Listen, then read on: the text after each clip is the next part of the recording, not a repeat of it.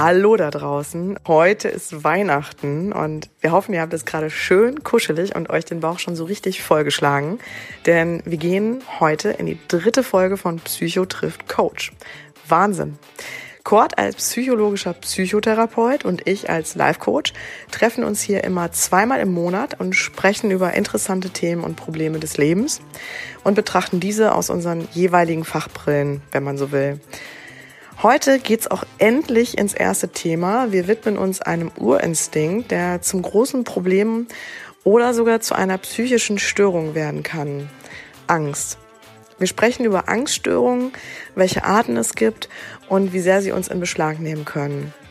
Ja, manche Betroffene können nicht mehr das Haus verlassen. Manche packt die Panikattacke einfach aus dem Nichts. Und ähm, wieso sowas passieren kann, was dahinter steckt und wie man damit umgehen kann, verraten wir euch heute in der Folge.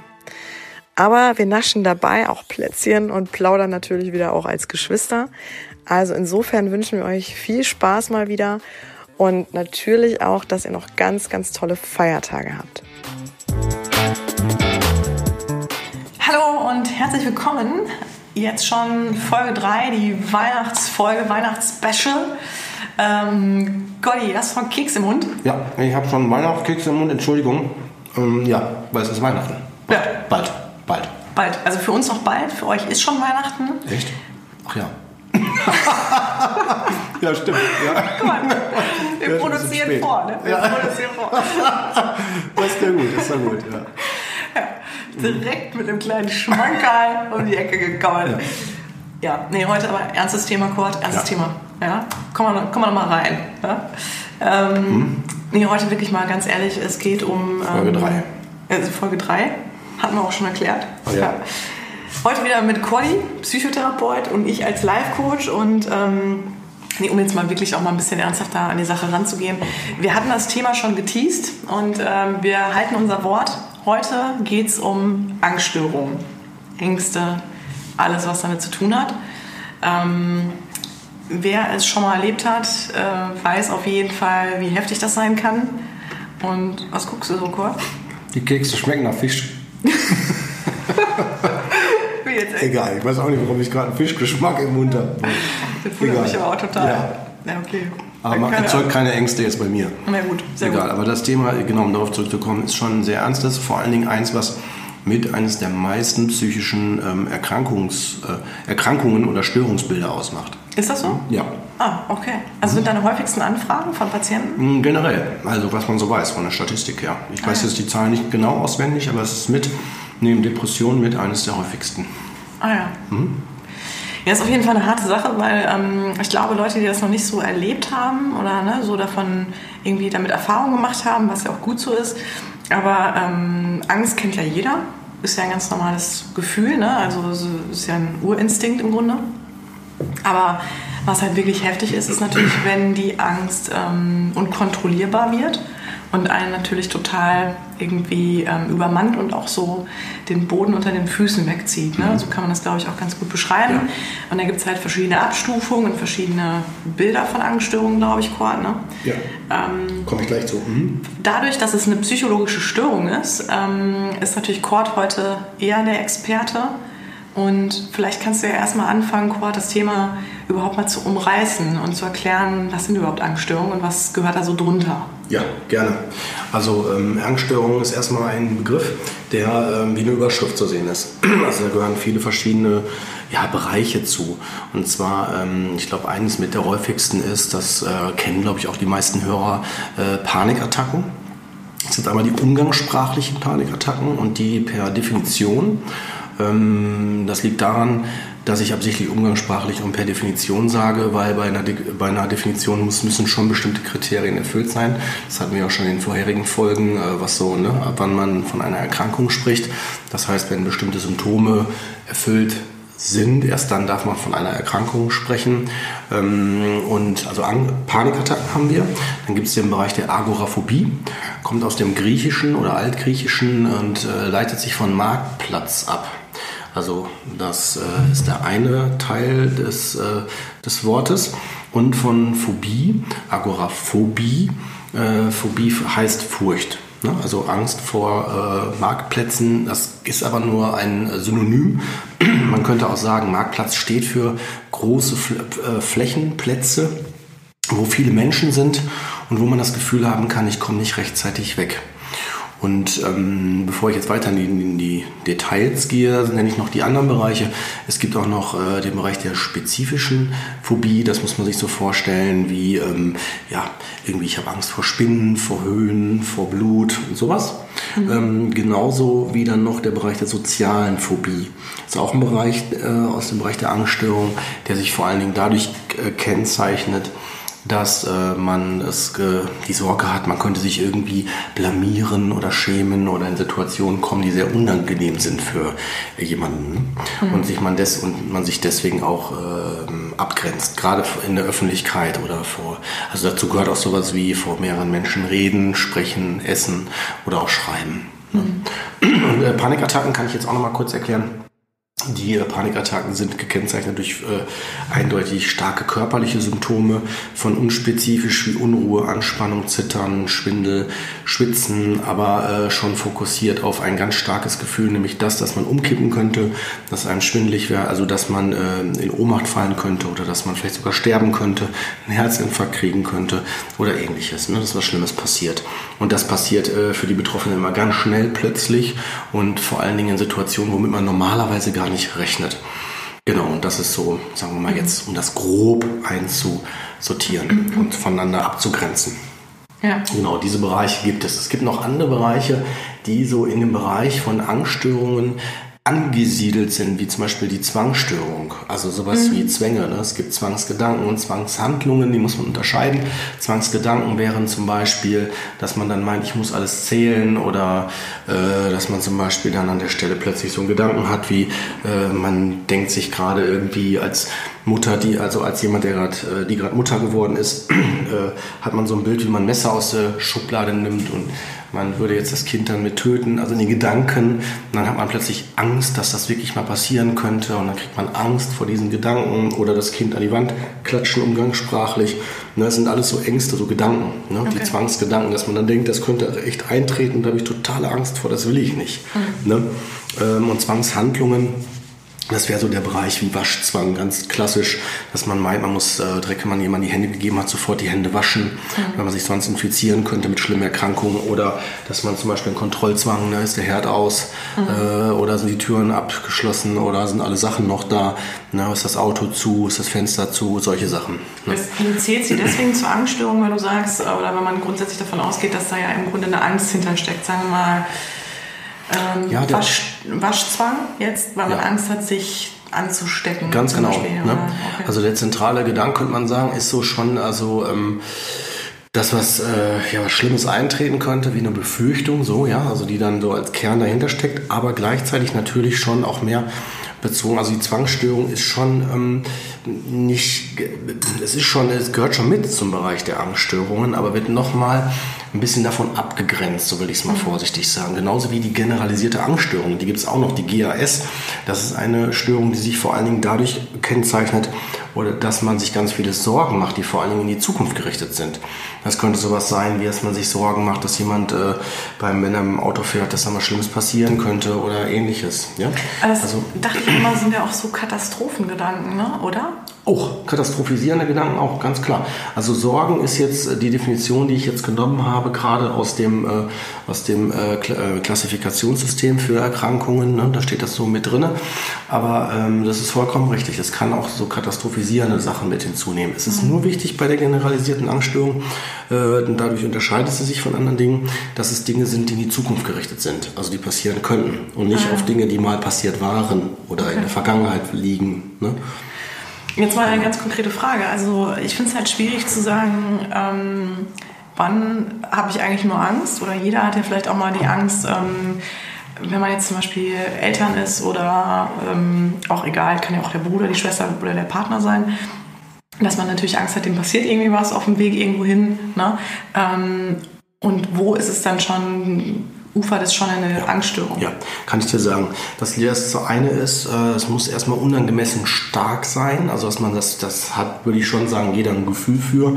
Ob ich jetzt einfach mal nur einen Gedanken dran habe und dann ist der Gedanke irgendwann wieder weg. Ne? Zum Beispiel, wenn dann irgendwie Kinder sich melden oder wenn das Handy geht oder was auch immer, dann ist der Gedanke weg. Mhm. Weil wenn es wirklich eine, schon krankheitsfertig ist, würde der Gedanke nicht abreißen man würde mit den Gedanken immer wieder dahin zurückkehren auf eine Weise, ne? also unangemessen stark okay. ähm, und, äh, und natürlich auch die Häufigkeit. Ne? Wenn ich das einmal habe, gut, dann kann es vielleicht an, äh, an dem Ereignis liegen, weil vielleicht die Person zum ersten Mal vielleicht fährt oder mhm. an so einem bestimmten Ereignis geknüpft, dann wäre es nicht unbedingt auch sofort eine Angststörung, sondern es müsste wirklich dann auch also öfter vorkommen oder häufiger vorkommen. Ne? Mhm. Dass es also da einen wiederholenden Charakter hat auf eine Weise. Auch bei Panikattacken.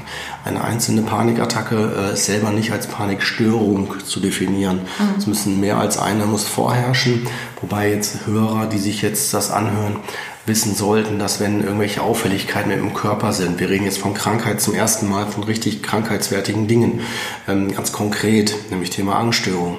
Und das ist auch wirklich ein Credo, wie, ein, ähm, wie das Amen in der Kirche, wenn es äh, Symptome gibt, wo man sich unsicher ist, ob die jetzt krankheitswertig sind oder nicht, sollte man die auf jeden Fall immer mindestens einmal mit dem Arzt, dem behandelnden Arzt, meistens Hausarzt oder Facharzt, wie man auch hat, einmal abklären lassen. Das ist okay. ganz wichtig, weil man muss ausschließen, dass es einen körperlichen Bezug hat. weil auch Angst und Panikattacken können ja eventuell auch einen organischen Charakter haben. Also ich will jetzt keine Angst machen, aber es kann ja sein, dass man irgendwie Herzrhythmusstörungen hatte oder dass man irgendwie einen tatsächlichen Herzinfarkt hatte oder so. Mhm. Das trifft jetzt auf die wenigsten zu, mhm. wirklich die allerwenigsten, aber es macht schon Sinn, dass man es zumindest einmal abklären lässt. Mhm. Ne?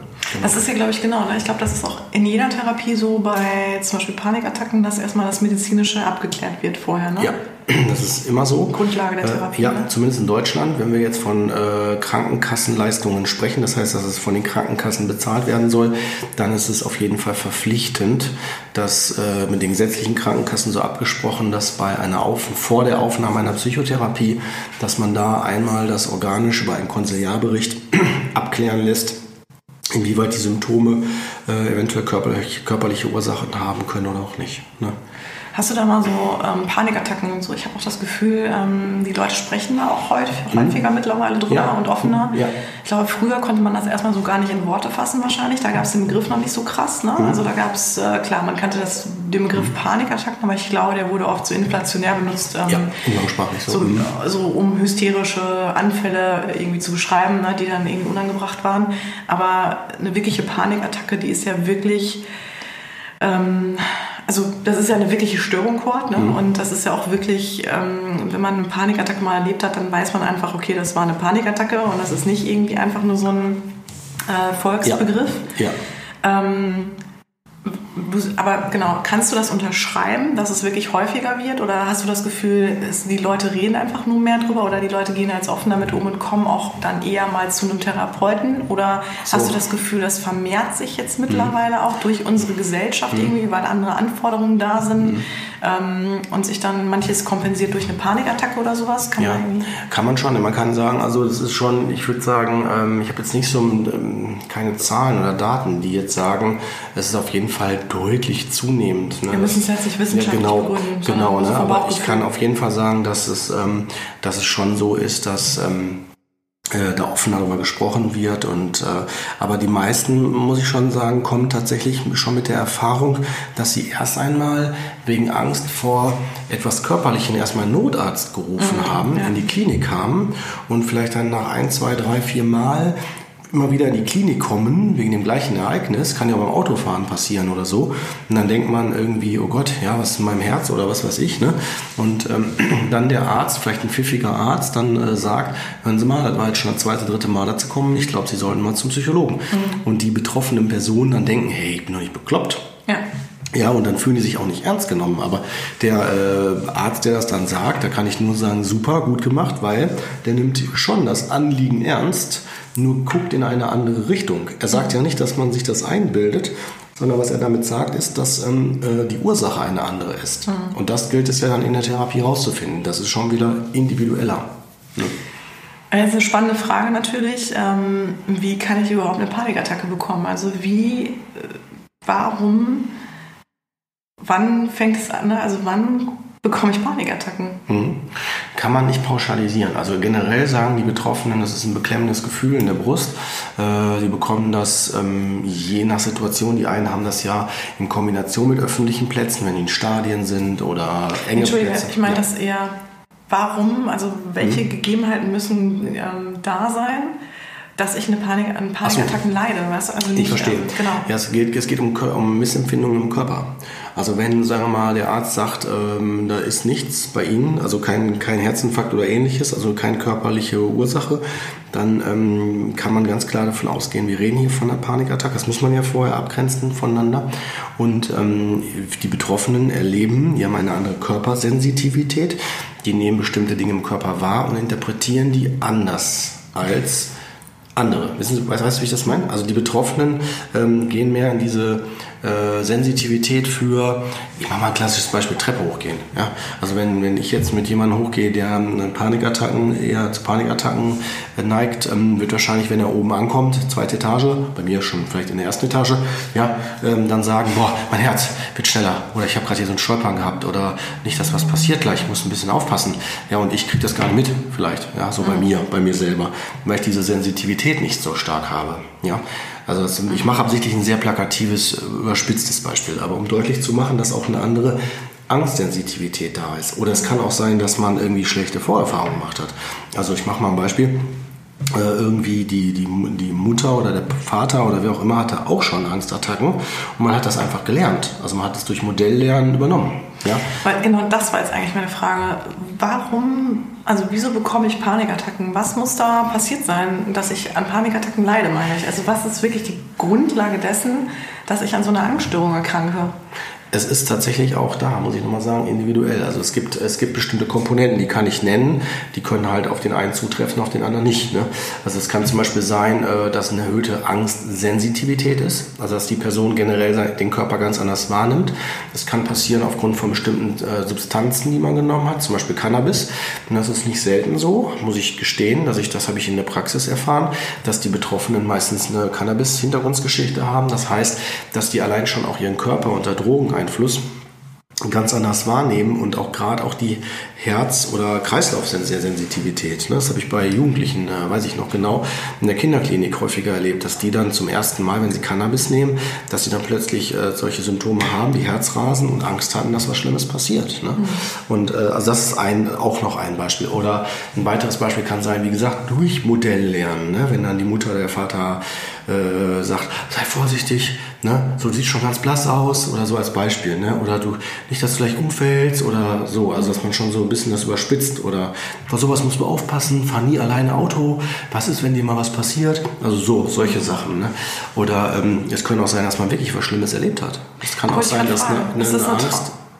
Genau. Entsteht das aus einem Trauma, was nicht verarbeitet wurde? Kann, aber es ist nicht im Umkehrschluss, Panikattacke ist nicht immer gleich Trauma. Also Ah, es, ja. kann, es kann sein, ja. Wenn man zum Beispiel, sagen wir mal, einen Autounfall erlebt hat oder wenn man zum Beispiel mal missbraucht worden ist, körperlich oder psychisch oder auch mit äh, körperlich im Sinne von sexuell oder durch, durch Gewaltschläge, ähm, Einsperren oder ähnliches, dann kann Enge zum Beispiel äh, bedrohlich sein. Mhm. Genauso auch, wenn man zu viel Nähe bekommen hat. Also wenn man immer mit Liebe überschüttet worden ist, dann kann das auch, kann Liebe auch schädlich werden. Also Liebe in Anführungsstrichen, diese Zuneigung, diese zu viele Zuneigung kann dann wirklich erdrücken. Und die Personen haben das Gefühl, "Oh, ich ersticke gleich. Ja, so. Und das kann dann bis hin zu so einer Panik en- entblößen, dass man dann halt dann das Gefühl hat, ich brauche Abstand. Ja, dann ist das wie ein Schutzmechanismus. Ne?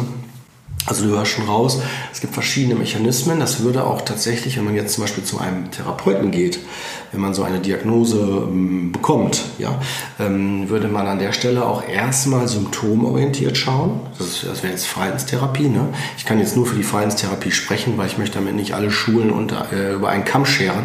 Und es gibt auch ganz andere Ansätze dazu.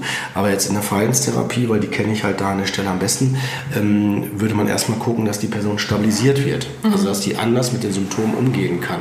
Und dann, im zweiten Schritt, dann guckt man ursachenspezifisch. Also wo erstmal eine Stabilisierung Ah ja, okay. und dann guckt man, äh, was sind die Hintergründe. Ne? Liegt es vielleicht an der Partnerschaft? Liegt es, äh, muss nicht, ne? äh, liegt es vielleicht an bestimmten Ereignissen, die passiert sind? Liegt es daran, dass man die Körperwahrnehmung anders äh, kennt und man muss die neu kennenlernen oder was auch immer? Ne? So, so kann man es, glaube ich, ganz gut sagen. Hm? Das übrigens, das alles, was wir jetzt gerade hier besprechen, lernt man übrigens auch, ähm, wäre auch eine Frage in deine Richtung, ne, wie es bei dir so ist. Aber sowas zum Beispiel würde man ähm, im Rahmen von Therapie auch ähm, unter Psychoedukation, also das Vermitteln von Theoriewissen über eine Erkrankung, mhm. würde man auch am Anfang äh, erstmal machen, bevor man. Mit den Betroffenen Ja, ganz genau. Erstmal Aufklärung. Weil ich kann ja schlecht zu jemandem sagen, der sagt, oh, ich habe irgendwie Panik irgendwie im engen Raum, würde ich jetzt auch nicht sagen, ja komm, dann gehen wir direkt dahin und dann üben wir das. Mhm. Ja, dann wird der auch sagen, oh, ich bin weg. Ja, muss erstmal verstehen, muss das muss ein Vertrauen aufgebaut werden, muss muss auch verstanden werden, warum ist das so wichtig mhm. und auf was muss ich achten, weil ansonsten ist der damit überfordert und ähm, gibt, es gibt auch eine magische Grenze in der Therapie. Also die, die finde ich immer so. Ähm, und zwar die magische Grenze, ähm, wo man sofort sieht, hat die Therapie einen Erfolg oder nicht. Und zwar, da geht es dann um den Punkt, wo Theorie überführt wird in die, in die Praxis, in das Erlebte. Weil wenn ich jemanden habe, der zum Beispiel sagt, yo, ich will mich der Angst stellen, ja, sagen wir mal Fahrstuhlangst oder Höhenangst, was auch immer, ja, dann ähm, rede ich erstmal mit ihm darüber, wie man in so eine Konfrontation geht. Jetzt gehe ich schon in die Therapie. Also was macht man, was kann man machen in der Therapie? Ne? Also ihr hört raus, ähm, das ist ein Konfrontationsverfahren. Also Konfrontation im Sinne von, man geht in die belastende Situation rein, indem man erstmal genug Wissen darüber hat und auch weiß, was man tun muss, damit man nicht ängstlich reagiert mhm. oder anders dann aus der Situation rausgehen kann, ne, was da wichtig ist. Und wenn das Wissen vermittelt ist und man sich sagt, okay, ich traue mir das zu, ich möchte das, ich stelle mich der Situation, dann geht man mit der Person hin und spätestens dann, wenn die Angst maximal wird, dann kommt die magische Grenze, wo man sich fragt, äh, vertraue ich wirklich dem Ansatz, mache ich das oder gehe ich doch lieber, haue ich doch lieber ab. Ja, so. Mhm.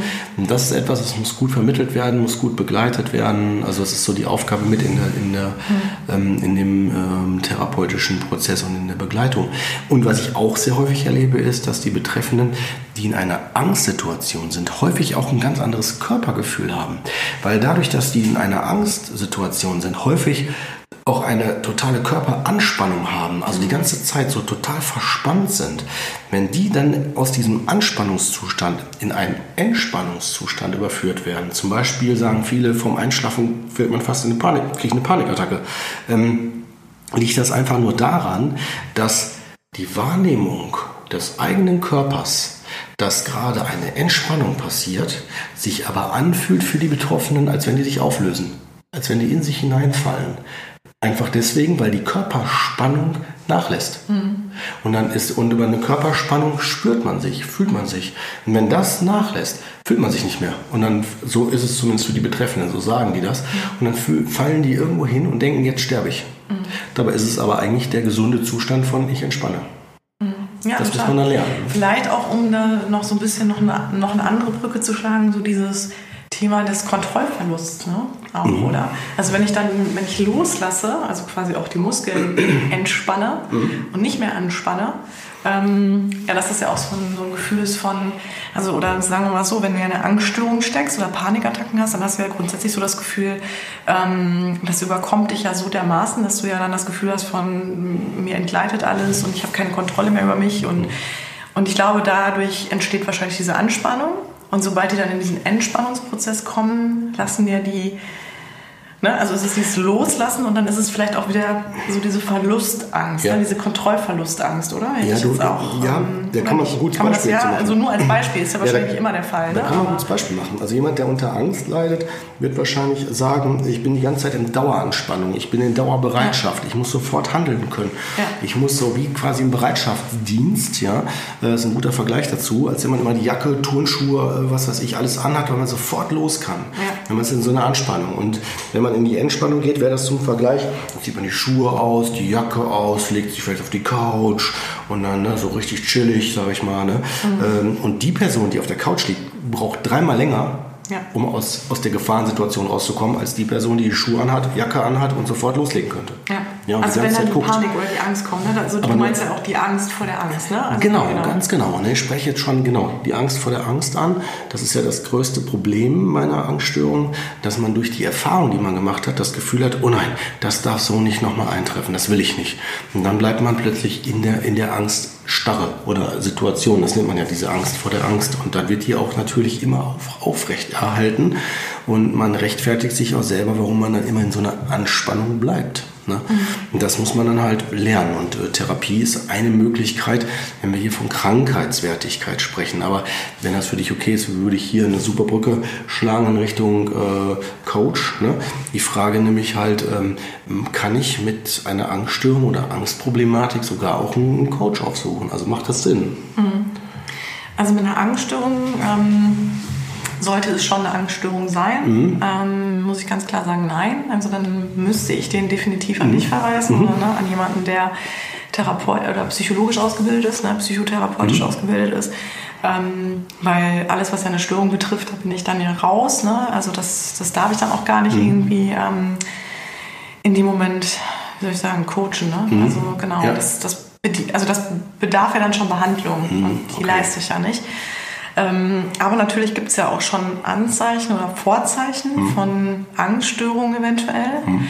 Ähm, zum Beispiel, wenn man bei sich halt wahrnimmt, dass man, wie du schon gesagt hast, hochsensibel ist und auch ähm, einfach sehr, sehr ängstlich ist oder auch schon vielleicht bestimmte Situationen meidet ne? und äh, da gar nicht mehr reingeht, weil man halt weiß, okay, die machen mich, die erzeugen bei mir ein ungutes Gefühl. Mhm. Dann bin ich irgendwie fühle ich mich nicht wohl. Ähm, also Unsicherheiten bis halt hin zu wirklich so Vermeidungsstrategien und Angst, nicht Angststörungen, aber schon ersten Angsttendenzen, ähm, die vor allem, und das ist ja auch immer so das Ding, ähm, einen wirklich auch beeinträchtigen. Ne? Mhm. Also solange die einen ja nicht beeinträchtigen, das sagst du ja auch immer, Kurt, ne? Und wenn da noch nicht der Leidensdruck ist, mhm. dann ist da ja auch nichts, ist da ja nichts wirklich äh, behandelbar mhm. oder irgendwie ja. anschaubar. Oder muss es ja dann auch nicht unbedingt sein. Aber natürlich gibt es die Möglichkeit, dann da schon hinzugucken. Ne? Okay. Und dann kann man auch schon ganz coole Methoden anwenden. Ähm, also zum Beispiel die Arbeit mit dem inneren Team, kennst du mhm. ja wahrscheinlich ja. auch.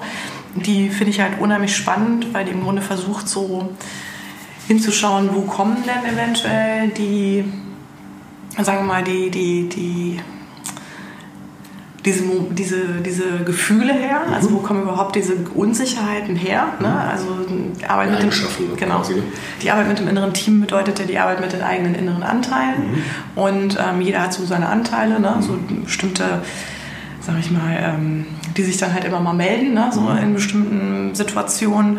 Und ähm, jetzt ein Beispiel ist, und das können, können halt verschiedene Anteile sein. Ne? Das kann halt der Sicherheitsanteil sein, ne? der sagt, wenn jetzt zum Beispiel, wenn es darum geht, ähm, keine Ahnung, sollte ich jetzt den Job machen? Ja, weiß ich nicht. Ne?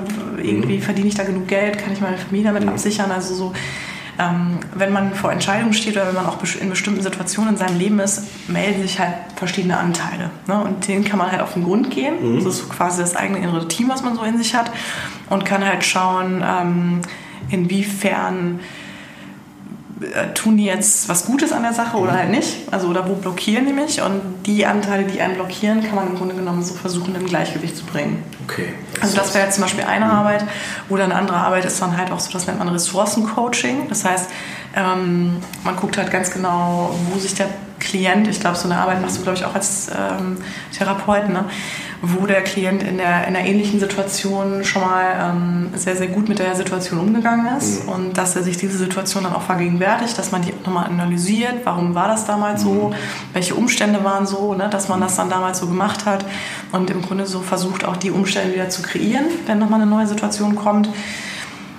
Aber natürlich gibt es auch ganz andere Methoden, ne? die man da, also irgendwie viele verschiedene. Da ist auch immer so die Frage, welche ist in dem spezifischen Fall oder bei dem Klienten dann irgendwie die Methode, die total gut anschlägt oder mhm. die jetzt auch in dem Moment Sinn macht. Ne? Aber so würde ich jetzt, würde ich wahrscheinlich ja, vorgehen. Ja.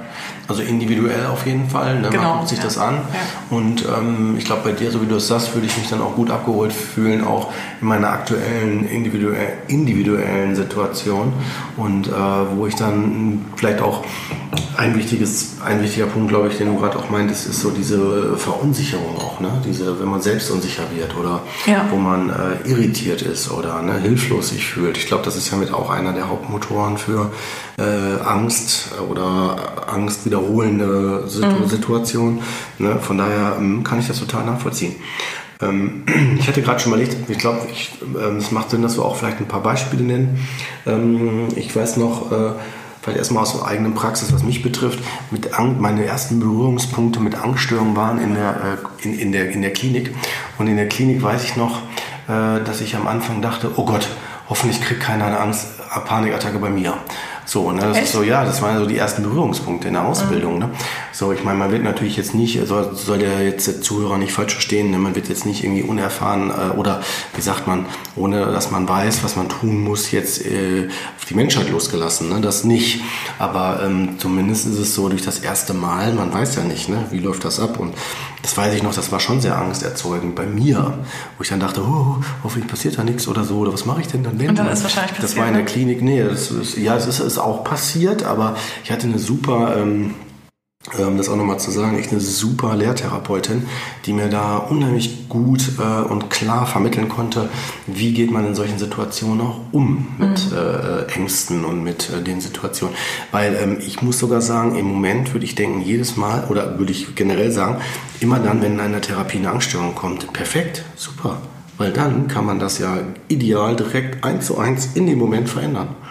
Das ist eine super Lernsituation. Ne? Also wenn jemand kommt und sagt so, oh, Herr Neumann, also in dem Moment grad, ja, ne, wenn die sagt, die Person, ich habe jetzt gerade das Gefühl, ich könnte einen Herzinfarkt kriegen oder ich merke gerade, jetzt ist hier gerade die Panikattacke, dann würde ich natürlich sofort äh, unterstützen, an der Seite sein, dass ich dann sage, okay, ne, was haben wir bisher gelernt, was wissen Sie da noch? Ne? Und wenn ich merke, die Person kann gerade kognitiv, also durch, die, durch das Versprechen, durch das... Ähm, miteinander reden, gerade nicht mehr folgen, weil sie zu sehr in der Emotion ist, zu sehr in der Belastung ist, mhm. würde ich tatsächlich sogar dann ähm, deutlich, ganz klar mit unterstützend sagen, an der Stelle bleiben Sie in dem Moment. Also wie so nach dem Motto, das, das was Therapie nun ausmacht, in der Konfrontation bleiben, nicht ablenken, ne? sich nochmal bewusst werden, äh, dass das auch wieder nachlässt, dass sich das mhm. verändert. Ne? Das geht um das Spüren. Und zwar um das Spüren, dass die Angst, so wie ja die Angstpatienten annehmen, dass äh, bei Panikattacken, ne, dass äh, man ähm, irgendwie, äh, dass die bis ins Unermessliche steigt, dass das nur eine Illusion ist. Mhm. Warum? Weil die Konzentration im Körper rein von der, von der Physiologie her nie das Maximum übersteigen kann wie, wie Salz im Wasser. Ja, äh, irgendwann ist das Wasser gesättigt und dann bleibt das Salz auf dem Boden liegen. Mhm. Und dann geht nicht mehr als 100% Sättigung. Und so mhm. ist es ja, auch im, Beispiel, im, im, Blut ja. Äh, und im Körper. Ne? Und äh, wenn das maximal die ganzen äh, Neurotransmitter und alles, was dafür zuständig ist, wenn die ausgeschüttet worden sind, ähm, die Angst erzeugen und auch den Körper in diese Alarmbereitschaft versetzen, mhm. wenn das maximal ist, geht es nicht höher. Mhm. Ne? Aber die meisten entziehen sich dieser Situation. Also das die Erfahrung zu machen, dass man das Maximum erreicht hat, weil die ja Sorge haben, es wird noch schlimmer. Mhm, und deswegen geht man irgendwann vorher raus und macht nicht die Erfahrung, dass es wirklich nur ein Maximum gibt, was ich aushalten kann und dann geht es wieder runter. Mhm. Das ist ja genau das, was man ja in dieser Angstsituation bei Panikattacken dann ja auch lernt. Ne? Weil du es jetzt auch gerade schon ankratzt, irgendwie, ich finde es ja auch ganz schön, wenn wir so ein paar erste Werkzeuge mit an die Hand geben, vielleicht auch, oder so ein bisschen was mhm. Konkretes irgendwie mal mit drüber geben. Wenn ich jetzt eine Panikattacke habe, also wenn ich Betroffener wäre, was kann ich denn, ohne direkt zu dir zu gehen oder zu mir zu kommen, also zu mir dann in dem Moment sowieso nicht, aber ähm, wie kann sich derjenige schon selbst helfen? In dem Moment ähm, kann, man, kann man im Grunde genommen, wenn es das erste Mal ist, ähm, nicht sofort sagen, äh, das und das ist äh, möglich, weil man muss sich vorstellen, das erste Mal ist ja auch neu. Na, es kann ja auch tatsächlich sein, dass es vielleicht irgendwas Schlimmes ist. Also die wenigsten werden das haben. Aber man sollte, ich will darauf hinaus, man sollte jetzt nicht denken, es ist was ganz Schlimmes. Mhm. Man sollte in dem Moment situativ entscheiden, äh, wenn es das allererste Mal ist, äh, kenne ich das von mir oder ist das ganz neu? Ja, weil die, die die Panikattacken von sich kennen, sagen, in der, sagen, äh, so ist meine Erfahrung, sagen, ich kenne das ich weiß, wie es anfühlt. Mhm. Ja, es ist nicht jedes Mal anders. Ich habe sogar ein, eine Klientin gehabt. Ne? Ich sage absichtlich nochmal ganz deutlich, dass hier aus Datenschutzgründen äh, extra ähm, eine Anonymisierung erfolgt, indem ich den Fall ein bisschen inhaltlich abändere. Ne? Aber es ist tatsächlich so passiert, dass ich eine Klientin hatte, die ähm, mit Panikattacken kam und Angst hatte, einen Herzinfarkt zu kriegen und sogar Herzinfarkte hatte. So, und dann habe ich mich gefragt als Therapeut, ja, wie heftig ist das denn? Also so, also mhm. im Sinne von, so wie will die Person denn jetzt unterscheiden, äh, was ist hier Herzinfarkt und was ist jetzt hier Panikattacke? Mhm. Also das habe ich mir als Therapeut in dem Moment gedacht und ähm, ich habe das auch direkt aufgemacht, habe gefragt, woran erkennen Sie das und wie unterscheiden Sie das? Kann man das überhaupt unterscheiden? Und dann sagte die Person, ja, ich habe gemerkt, dass sich das anders anfühlt. Oh ja. Das ist anders. Und das ist etwas, um nochmal zu sagen, wie kann man damit umgehen, sobald, äh, ich möchte die Intuition nochmal ansprechen, also das, das, das, das, Urgefühl, was man hat in den Momenten, in der Situation, wenn es neu ist, ne, Hilfe aufsuchen also Hilfe aufsuchen, äh, wenn, man, wenn man sagt, das ist bedrohlich und ähm, wenn man sagt, das ist nicht bedrohlich, äh, dann würde ich sagen, aushalten den Moment. Ja? Am besten äh, hinterher nochmal überprüfen, wie geht's mir, was ist gerade passiert, hat es mit der Situation zu tun, kann ich mir das erklären, gibt es irgendwelche logische Erklärungen dafür und wenn nicht, äh, weiterhin beobachten und im, im Zweifelsfall immer beim Arzt beim ersten Mal abklären lassen. Mhm. Wenn der Arzt sagt, da ist nichts, wir haben nichts gefunden, kann man mit einer sehr hohen Wahrscheinlichkeit äh, davon ausgehen, dass, es, äh, dass dann da auch nichts ist. Aber sagen wir mal, ich weiß, dass ich Panikattacken also habe. Also körperlich, Entschuldigung. Mhm. Mhm. Aber sagen wir mal, ich weiß, ich habe Panikattacken. Also ich kenne zum Beispiel echt einige Beispiele, ähm, wo es auch wirklich so ist, dass die Betroffenen jahrelang schon keine, keine, in keinen geschlossenen Räumen ähm, mhm. sich mehr aufhalten können. Oder zum Beispiel auch ähm, äh, nicht durch den Tunnel fahren können, mhm. ja? nicht Flugzeug fliegen können, weil nicht jetzt aus, aufgrund von Flugangst und dass man abstürzt, sondern wirklich aufgrund diesem Gefühl, also Panikattacken, ähm, so nicht dieses Gefühl zu haben, ich komme aus der Situation wieder raus, ich kann flüchten. Ne? Das ist ja auch oft so dieses, mhm. der Fluchttrieb. Ich sage das deswegen mhm. nochmal auch für die Hörer, ne? weil die da ja, ähm, um da alle nochmal so mhm. abzuholen. Ja. Ähm, und dann ist es ja eher so dieses Gefühl, ich, ich muss die Gewissheit haben, ich kann zu jeder Zeit flüchten. Mhm. Und das ist ja in einem Stau nicht gegeben, das ist im Tunnel nicht gegeben, das ist im Flugzeug nicht gegeben oder mhm. auch an der Schlange, in ja. der Schlange teilweise oder wie auch immer. Deswegen kann ja eine Panikattacke häufig in solchen Momenten dann halt auch mhm. auftauchen. Und es gibt ja Leute, die vermeiden genau diese Situationen dann seit Jahren ja. Ja, und haben auch wirklich immer noch eventuell Panikattacken oder mhm. ähm, ne, so ja. Ängste, Angstsituationen. Ja Sag mal, ich weiß das jetzt einfach von mir. Ich bin aber nicht in der Therapie. Ich habe einfach keine Lust, äh, eine zu machen. Mhm. Bin einfach nur, ich weiß das. Mhm. Wie kann ich mir selber helfen? Ja, also im Grunde genommen, ganz ehrlich, und das ist auch tatsächlich unabhängig von Therapie, solange ich, ähm, solange ich äh, vermeide, ja, äh, in welcher Form auch immer, werde ich das nie lösen. Ob ich in Therapie bin oder nicht. Das heißt, ich muss mir einfach nur, was heißt einfach, aber mir klar werden, traue ich mir die Konfrontation zu und bleibe in der Situation und löse sie, dann kann man das auch ohne Therapie machen, wenn man sich das zutraut. Das ist die Selbsttherapie, zum Beispiel wie bei Höhenangst. Dass man sagt, dann fahre ich jetzt trotzdem in den Fahrstuhl. Das ist super heftig, unangenehm, aber ich mache es. Ich traue es mir zu. Ja? Mhm. Ich weiß schon, da wird nichts abstürzen. Ja? So als Beispiel. Ja? Also jetzt im Fahrstuhl. Ähm, aber wenn jemand sagt, nein, ich schaffe das nicht, ich, es geht gar nicht oder ich kann es nur mit Begleitung, dann äh, und man ist abhängig von der Begleitung, dann würde ich auf jeden Fall empfehlen, bitte hinterfragen, inwieweit habe ich einen Leidensdruck also leide ich wirklich unter dieser Situation? Ich gehe davon aus, dass, dass jetzt jeder sagen würde, ich leide darunter, in so einer Situation wie von mir jetzt dargestellt. Ja. Und dann würde ich empfehlen, bitte Hilfe aufsuchen, weil mhm. die Angst ist so, dass sie dynamisch ist. Sie wird, äh, wenn man vermeidet, eventuell übergreifen in andere Bereiche. Dass man dann sagt, ich gehe vielleicht gar nicht mehr aus dem Haus oder dann plötzlich war nicht nur Fahrstuhl problematisch, sondern auch Autofahren oder vor die Tür gehen oder mhm. ne, so. Man wird halt immer, die Selbstunsicherheit wird eventuell immer stärker und in dem Aspekt würde ich auch ganz gerne nochmal das Thema Medikamente ansprechen. Weil wenn man zum Hausarzt geht, kann es sein, das macht nicht jeder, dass, aber es kann sein, dass auch ein Hausarzt schon mal sagt, ich gebe Ihnen was äh, gegen die Ängste und eventuell sogar ein Medikament verschreibt, was abhängig machen kann. Ne?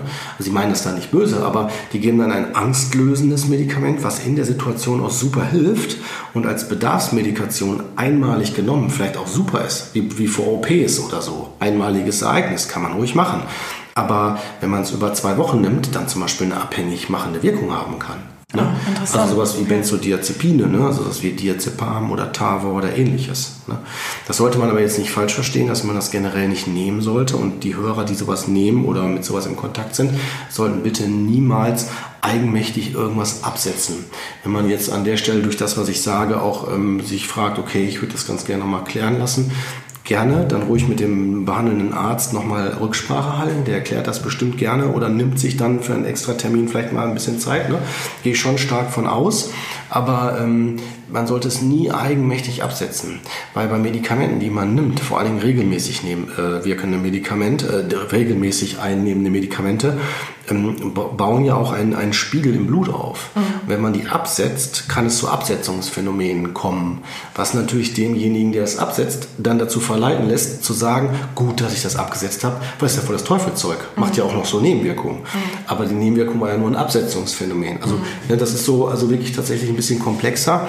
Und ähm, Medikamente bei Angsterkrankungen oder generell bei psychischen Erkrankungen sollte man sich klar machen, sind niemals Ursachenbehandlung ist immer nur Symptombehandlung. Das mhm. heißt, die lösen nie das Problem. Das ist wie wann, wann würde man die denn einsetzen?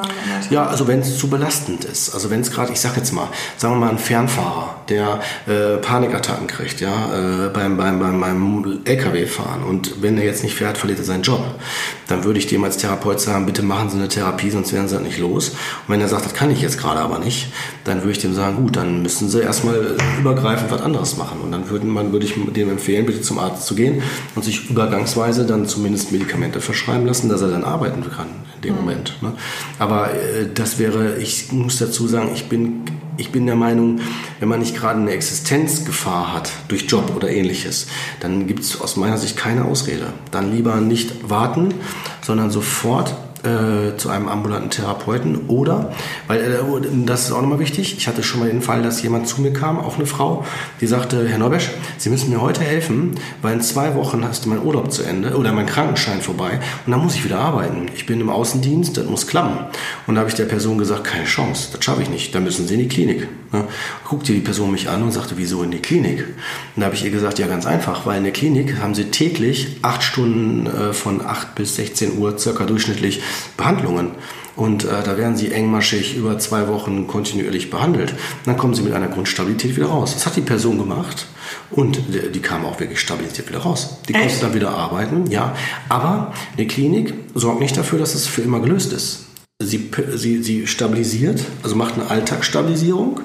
aber damit es nachhaltig wird, braucht man eine ambulante Therapie.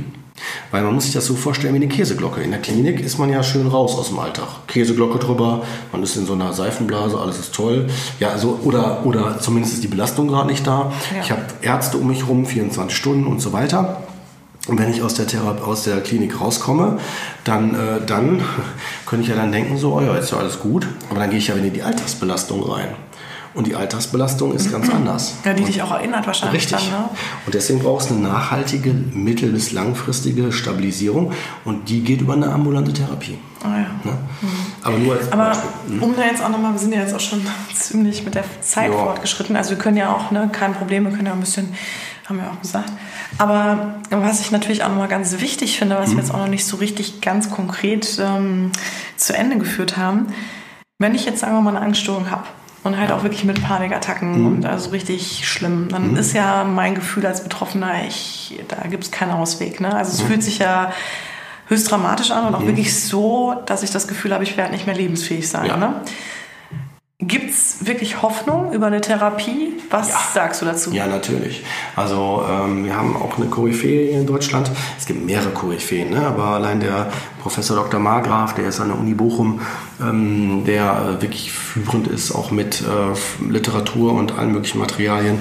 Ne? Der hat äh, ganz, ganz, ganz gute Studien ähm, also vorgelegt oder auch veröffentlicht, in denen er auch unter unter anderem sagt, dass eine, eine Angsterkrankung unheimlich gut zu behandeln ist. Ne? Gerade sogar zum Beispiel sagen wir, Panikattacken, ja, wenn die isoliert sind. Das heißt, wenn wir wirklich nur von einer Panikattacke sprechen und nicht noch von 80 anderen überspitzt formuliert Zusatzerkrankungen, die noch parallel drin sind. Ja? Ähm, aber wenn man sagen, man hat jetzt hier nur eine reine Panikattacke, die kam ganz plötzlich und hat mich total überrannt und ich weiß nicht mehr weiter, dann äh, kann man ganz klar sagen, innerhalb einer Kurzzeittherapie sind 24 Stunden, Therapiestunden, ist sowas behandelbar. Also wirklich behandelbar, dass es dann bis hin zu äh, totaler Symptomfreiheit kommt. Ja? ja. Oder, das sage ich immer den Klienten, man sollte niemals den Anspruch haben in einer Therapie, dass man aus der Therapie geht und nie wieder eine Panikattacke bekommt. Das ist totaler Kokolores.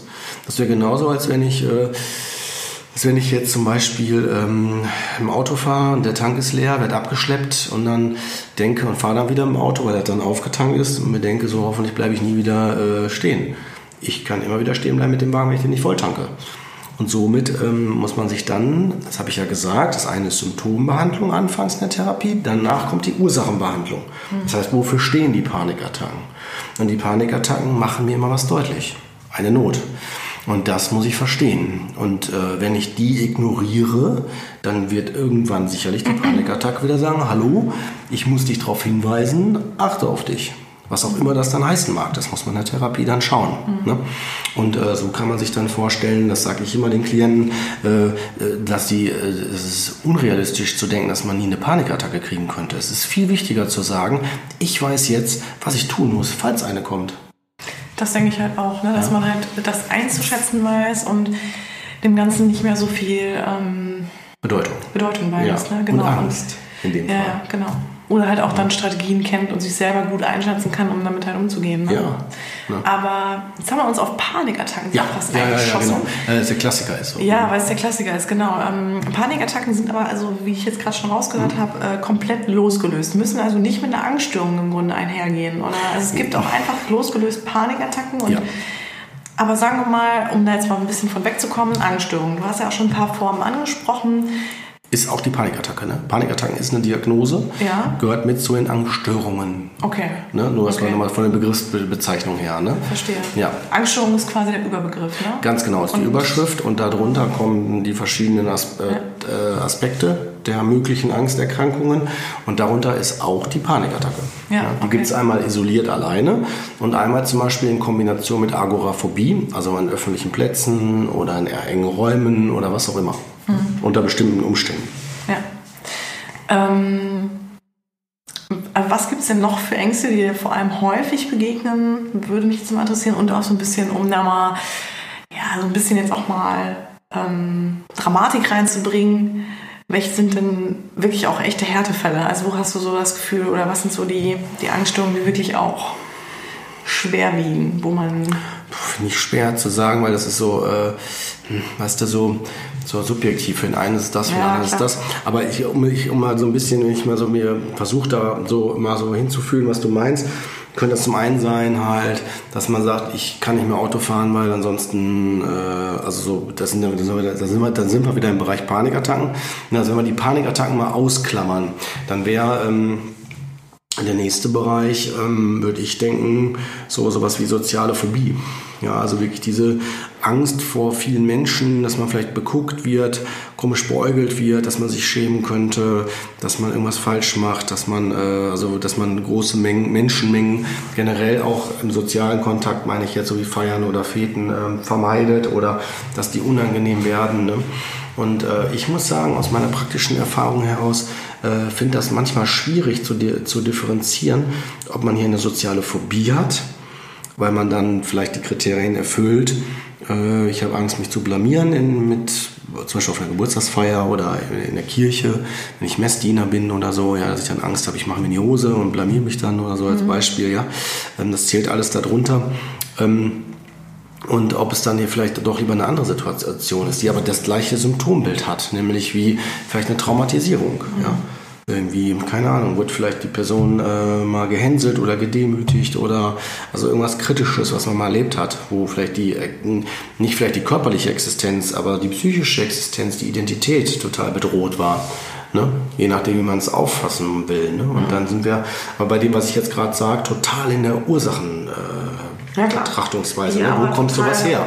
Ne, die ist wichtig. Wichtig ist. Ne? Ganz klar. Ne? Aber ähm, auch da vielleicht nochmal die Frage, wie behandelt man sowas? Ne? Bei einer, äh, zum Beispiel, ähm, bei einer sozialen Phobie würde man sagen, ja, dann äh, übt man zum Beispiel mal was zu kaufen und dann umzutauschen hinterher. Mhm. Ja, weil die meisten sagen, oh nee, kann ich ja nicht machen. Ne, so, ne, das ist jetzt so zum Beispiel ein Beispiel für soziale Phobie. Oder äh, eine fremde Person fragen nach der Uhrzeit. Oder nach einem Ort oder so. Ja? Das sind schon so unüberwindbare oder, ja, Momente. Ja. Ne? Oder äh, Sachen ablehnen. Sagen, nee, danke. Wenn jemand fragt, möchten Sie irgendwas haben oder so als Beispiel. Ne? Mhm. Also so, also dass man sich schon was traut im sozialen fremden Setting ne, ähm, anzusprechen oder ne, mhm. so als Beispiel. Oder Agoraphobie, ein Beispiel dafür wäre äh, Kino. Ja, man geht ins Kino. Mhm. Dann wird die Person bei der Konfrontation äh, sagen, ja, Herr Neubersch, ich war im Kino, super, ja, ich habe mich das getraut.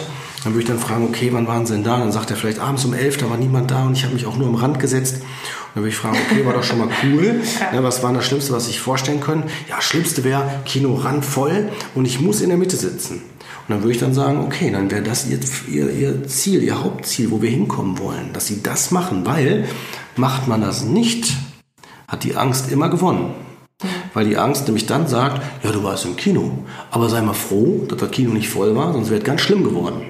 Mhm. Ja, und genau diese Angst muss man durch die Überführung in die Realität davon überzeugen, dass sie keine Daseinsberechtigung hat oder anders formuliert, dass es nicht so eintritt, wie man befürchtet. Genau, kannst du das nochmal näher auf den Punkt bringen? Ne? Also einfach auch für die Hörer nochmal, warum ist es so wichtig, eine Konfrontationstherapie zu machen? Weil man die Erfahrung machen muss, dass die Angst, die man befürchtet, keinen Realitätsanspruch hat. Okay. Also die Angst zum Beispiel, ich könnte sterben ja. oder ich könnte in Ohnmacht fallen. Weil das große Problem ist bei einer Angst, dass man es nicht zu Ende denkt. Man könnte ja auch dann sagen, ja okay, dann fallen sie in Ohnmacht und dann? Ja. Und dann wenn ihr sagt, ja okay, dann falle ich nicht in Ohnmacht, aber ich könnte ja auch sterben. Ja, aber warum sollten sie denn sterben? Ja, aber kann auch passieren. Ja, kann passieren, kann aber bei jedem passieren. Ja, aber ich habe doch die Angst, die Ängste, bei mir passiert das doch bestimmt. Und dann würde ich dann sagen, ja, aber Sie waren doch beim Arzt. Was hat der Arzt denn gesagt? Ja, ich bin gesund. Dann würde ich dann sagen, ja super, dann haben Sie einen Vorteil gegenüber fast allen auf der Welt, weil nicht jeder hat beim Arzt immer so mega krass alles abgecheckt und ist da auf dem neuesten Stand wie Sie gerade mit Ihren, mit den Werten. Kann ja sein, dass einer gerade draußen rumläuft, hat was am Herzen und fällt dann wirklich tot um. Bei Ihnen weiß man, man hat nachgeguckt, bei Ihnen ist es nicht so. Also sie haben sogar noch einen Vorteil gegenüber der Gesellschaft. Und wie häufig fallen denn äh, bei Ihnen um, um, im Umkreis die Menschen tot um? Also damit, ich überspitze das gerade ein bisschen, damit will ich nicht deutlich machen, dass man die Person nicht ernst nimmt, mhm. sondern mehr diesen irrationalen Gedanken will ich damit hervorheben. Jetzt ne? könnte ich dir aber entgegnen, ja, und im Flugzeug ne, habe ich zum Beispiel Angst, mhm. irgendwie abzustürzen ja. und kann ja passieren. Ist auch richtig, kann auch passieren. Ja, oder der Fahrstuhl, ja. der kann stecken bleiben. Das ist vollkommen richtig. Und das passiert auch häufiger. Das passiert, ja, genau, das häufiger ist so der Punkt, weil das ist so, damit spielen ja auch die Medien allein in den Zeitungen. Ne? So allein mit Gift, vergiftete Lebensmittel oder keine Ahnung, dass so direkt die Panik äh, aufgemacht wird. Ja? Also es wird gespielt mit einem gewissen Phänomen. Ja? Natürlich stürzen Flugzeuge ab, ganz klar, genauso wie auch Menschen tot umfallen oder so, das gibt es alles. Aber die Frage nach der Häufigkeit stellt sich. Weil wenn du, das ist auch ein Teil in der Therapie, dass man sich anguckt, die Wahrscheinlichkeiten.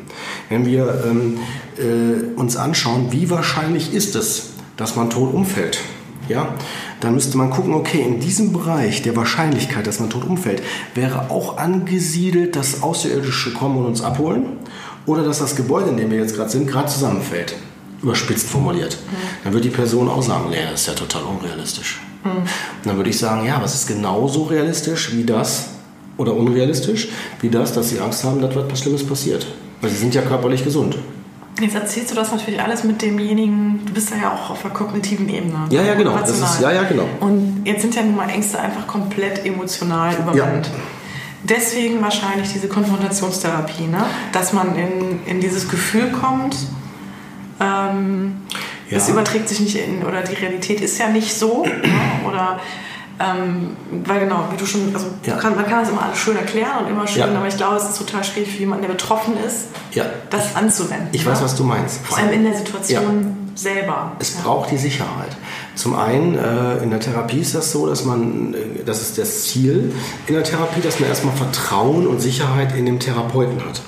Dann wird man irgendwann sagen, oh, der Therapeut muss die ganze Zeit mitkommen, weil er gibt mir die Sicherheit, die ich brauche. Und das ist ja dann der nächste Schritt in der Therapie, dass der äh, Klient sich selber vertraut dass der bis zum gewissen Punkt zu, wie sagt man, Zuversicht oder Zutrauen hat in die eigene Kompetenz. Mhm.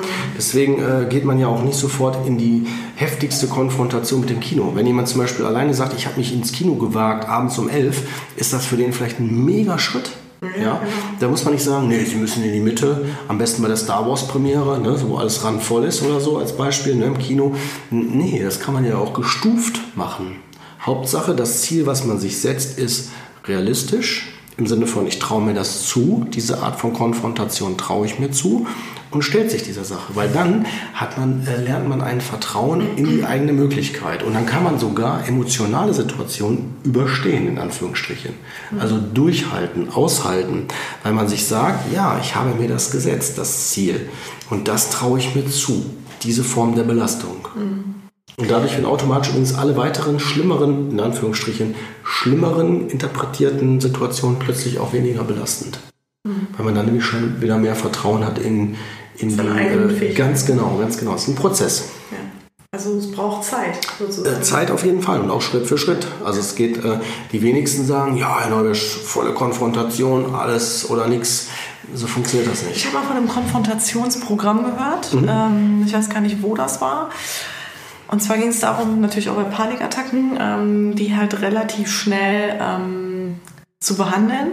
Und zwar hat man dann so, also so ein Programm entwickelt für die Betroffenen, wo die quasi alle Vermeidungsdinge, ähm, also und die noch getoppt, also ich gehe jetzt auch gleich in die konkreten Beispiele, ähm, die Betroffenen auf einmal absolvieren lässt. Also zum Beispiel, die müssen dann ähm, zur krassesten Rush-Hour oder zur mhm. krassesten Verkehrszeit müssen die auf der ähm, heftigst befahrensten Autobahn im Stau ähm, fahren, ne, zum Beispiel. Oder sagen wir von Berlin nach München oder so und dann halt den Weg nehmen, der halt natürlich am staugefährdetsten ist und zur krassesten Zeit. Und da stehen die natürlich dann auch über Stunden. Und, ähm, oder müssen zum Beispiel in Kinofilm, der in einem U-Boot spielt, ne? in einem, weiß ich nicht, vielleicht noch Bunkerkino oder was. Und ähm, haben danach dann noch irgendwie einen Flug, einen Mittelstreckenflug, also eine, über eine längere Zeit und so weiter und so fort. Ähm, und die erzielen auch wirklich äh, ziemliche Erfolge. Mhm. Aber du weißt ja, was du sagst, ist, dass sie nacheinander geschaltet sind. Erst Autofahren, dann Fliegen oder alles gleichzeitig. Nee, nee. Am besten noch ähm, Spinnenphobie, noch Spinnen rein ins Auto und also, nee, nee, sowas hast du nicht. Also die machen es schon äh, hintereinander, aber dass der Patient im Grunde, der muss diese ganzen Stationen durchlaufen, also wie so ein, wie sagt man das, Triathlon oder was auch immer. Ne? Auf jeden Fall ähm, diese verschiedenen Disziplinen muss er sozusagen durchlaufen, also als krasse Konfrontationstherapie. Mhm. Und ähm, die meisten sagen dann halt auch, dass sie sich danach halt auch eine Menge zutrauen, ne? weil sie ja, halt gelernt das haben. Ich. Ähm, das glaube ich.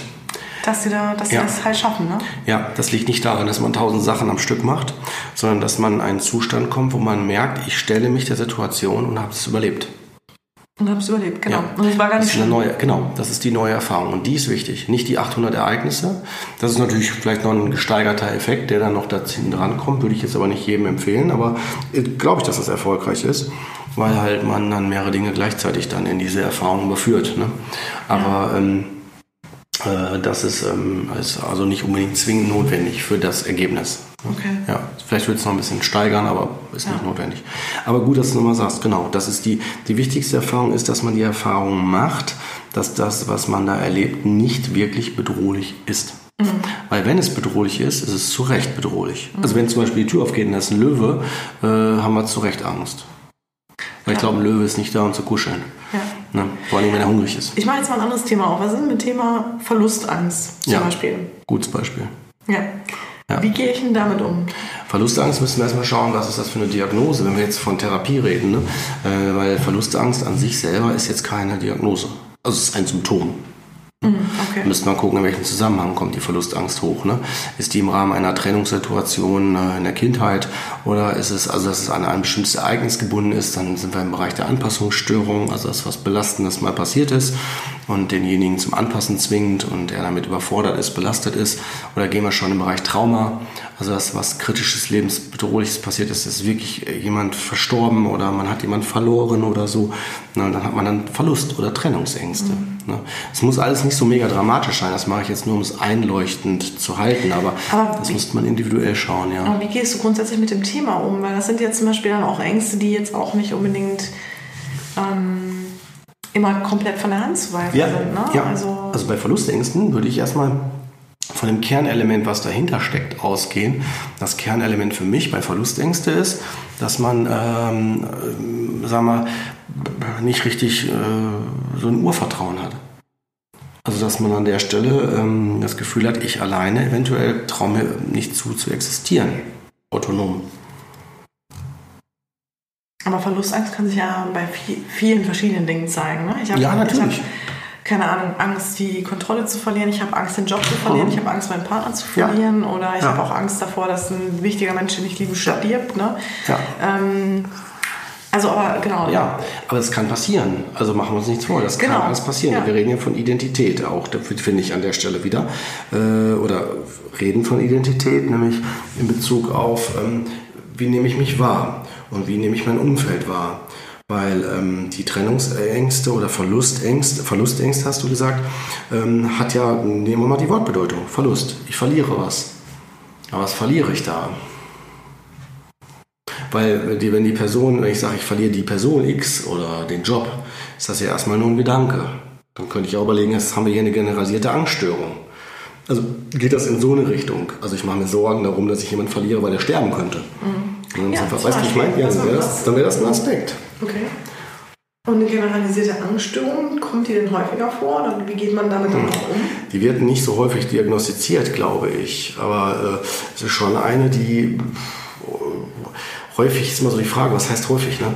Also die auf jeden Fall vorkommt. Also die habe ich okay. schon öfter vergeben, ja. Ja, okay. Ja. Muss man auch genau gucken, gut abgrenzen von den anderen äh, Angstdiagnosen, ne? dass man nicht da irgendwie äh, fehl, fehlinterpretiert. Ne? Mhm. Weil es kann ja auch tatsächlich was anderes sein. Es kann auch mehr in Richtung Trauma gehen, es kann mehr in Depression gehen. Da muss man dann gucken. Ne? Aber jetzt sprechen wir schon eher die Aspekte an, die einen erfahrenen Therapeuten ausmachen. Ne? Also, weil das ist jetzt nicht Aufgabe des, des Betroffenen. Das sollte jetzt eher sich der Therapeut stellen. Wenn er sich fragt, was haben wir hier für, für ein Thema, für eine ja. Problematik.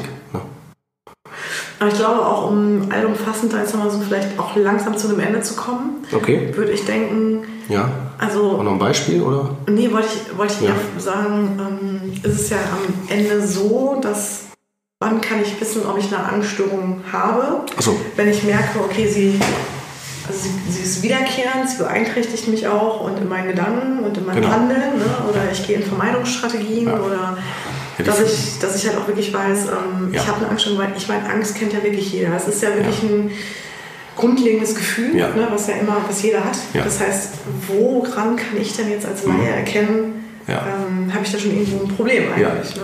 Kann man festmachen an den Faktoren, äh, ist das normal, dass ich das habe? Also im Sinne von, ähm, ich wäre mal ganz konkret, äh, sind die, kommen die häufiger vor, nehmen die an Intensität zu, würde ich sagen, dass es ein normales Gefühl oder ein situationsangemessenes Gefühl äh, über, gefühlt überschreitet, also dass es mehr ist, schränkt es mich in meiner Lebensqualität ein und leide ich darunter.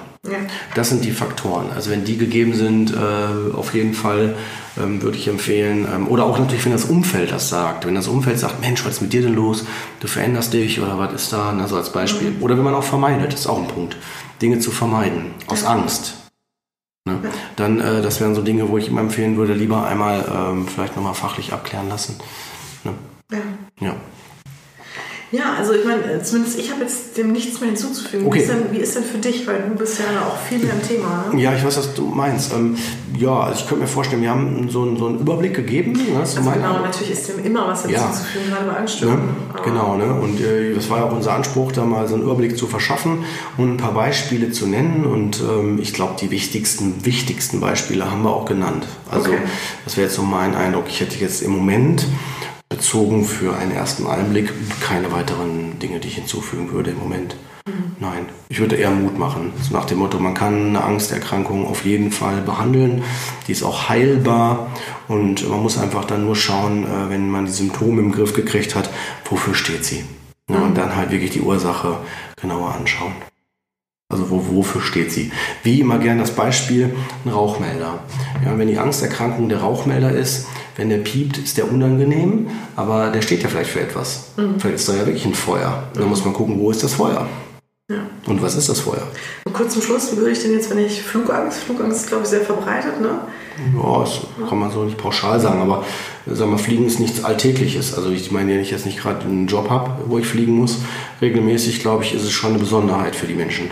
Ja, und vielleicht ist dann da das Problem, dass man natürlich dann auch nicht so in die Konfrontations... Richtig. Wir, wir, wir, neigen dazu, seltenere Phänomene, äh, gerade wenn sie einen emotionalen Charakter haben, äh, stärker zu bewerten als Dinge, die häufiger vorkommen. Ah, ja. Siehe Dinge in der Zeitung, ja, wenn dann so angstmachende Sachen sind. Wenn das einmal vorkommt, wird das direkt auf die ganze Gesellschaft ne, äh, repräsentiert. Also zum Beispiel sagen wir Triebtäter oder so, plötzlich wieder ein Kind angefallen. Dann denkt man sich, oh, wieder die ganzen überspitzt Männer oder ich übertreibe das gerade ein bisschen, ja, oder mit dem Nahrung irgendwie Nahrungsmittel vergiftet. Jetzt, ne, dann äh, gewisse Zeitungen äh, markieren das ja auch als Titelblatt. Und dann äh, habe ich das auch in den Therapien, dass dann häufiger Unsicherheiten sind. Ja. Genau, darf ich jetzt noch Salat essen, weil das war ja vergiftet. Oder da waren irgendwelche Erreger drin. Darf ich das jetzt so, ne? Solche Sachen als Beispiel. Ah, interessant. Das ist tatsächlich seltenere Phänomene, die kommen, treten auf, werden aber überproportional häufig bewertet. Mhm. Flugangst zum Beispiel. So häufig wie ein Flugzeug abstürzt, wenn man das mal in die Statistik setzt, ich glaube, äh, es ist, ist, wirklich das Fliegen das sicherste Verkehrsmittel neben der Bahn. Mhm. Auch heute noch. Ja? Also haben die meisten Tode von Verkehrsmitteln beim Autofahren. Ja. Aber das machen wir häufiger. Deswegen bewerten wir das anders. Mhm. Und es wird in den Medien auch anders äh, abgespeichert. Wenn jemand sagt, wieder ein Autounfall, äh, wird man da eher anders das belächeln, als wenn jemand sagt, ein Flugzeug abgestürzt. Definitiv, ja. ja. Gebe ich dir recht. Ja. Ich hoffe aber, ich habe deine Frage damit beantwortet. Ich weiß nee, du hast meine Frage beantwortet. Ja. Ähm, ja. Also so auf jeden Fall finde ich auch immer noch nach wie vor ein sehr, sehr spannendes Thema. Ja. Weil es ja auch ja, verschiedene Formen annehmen kann mhm. und einen natürlich auch ähm, ja, so überwältigt. Ne? Ja. Und, und, man dann halt natürlich echt davor steht.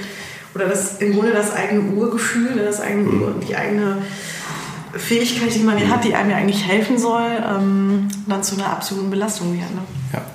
Ja, ja. Zum, es ist ja im Grunde keine, es ist ja nicht eine Krankheit, ne? Richtig. die ich Angst. dann irgendwie loswerden kann. Ich glaube, Nein. das ist ja auch, vielleicht muss man das mal kurz erklären, ne? dass mhm. man nicht gegen die Angst, dass man nicht das Gefühl haben sollte. Nein. Man kann die Angst loswerden. Ne? Genau, genau, gut, dass du das sagst. Du hast am Eingang ja, eingangs ja auch schon am Anfang gesagt, äh, Angst ist nichts, äh, erstmal nichts Krankes und das ist richtig so. Weil jeder und, und Angst ist auch immer individuell. Ja, nimm das Beispiel Horrorfilme. Es gibt Leute, die fahren da voll auf ab, ja. ja. Und es gibt andere, die hören nur eine bestimmte Musik, dann äh, ah, ja, dann äh, kriegen wir Panik und rennen weg. Na, das muss jetzt also überspitzt formuliert, aber das ist auch total absolut in Ordnung. Also jeder hat auch seine eigene Angstsensitivität.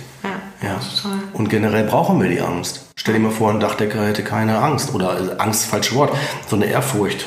Ja. Respekt vor bestimmten Dingen. Ne? Vielleicht ja. ist das eine bessere Bezeichnung dafür. Das stimmt. Ne, wir brauchen die an der Stelle, auch mit Löwen und so. Das ist ja der Grund, warum Kinder zum Beispiel bestimmte Dinge nicht äh, direkt so ähm, einschätzen können, wenn sie die nicht kennen. Okay. Die haben zwar ein gutes Gefühl für ihre eigenen Dinge, die sie sich zutrauen können, wie zum Beispiel beim Klettern oder sowas. Ne? Also die lernen das.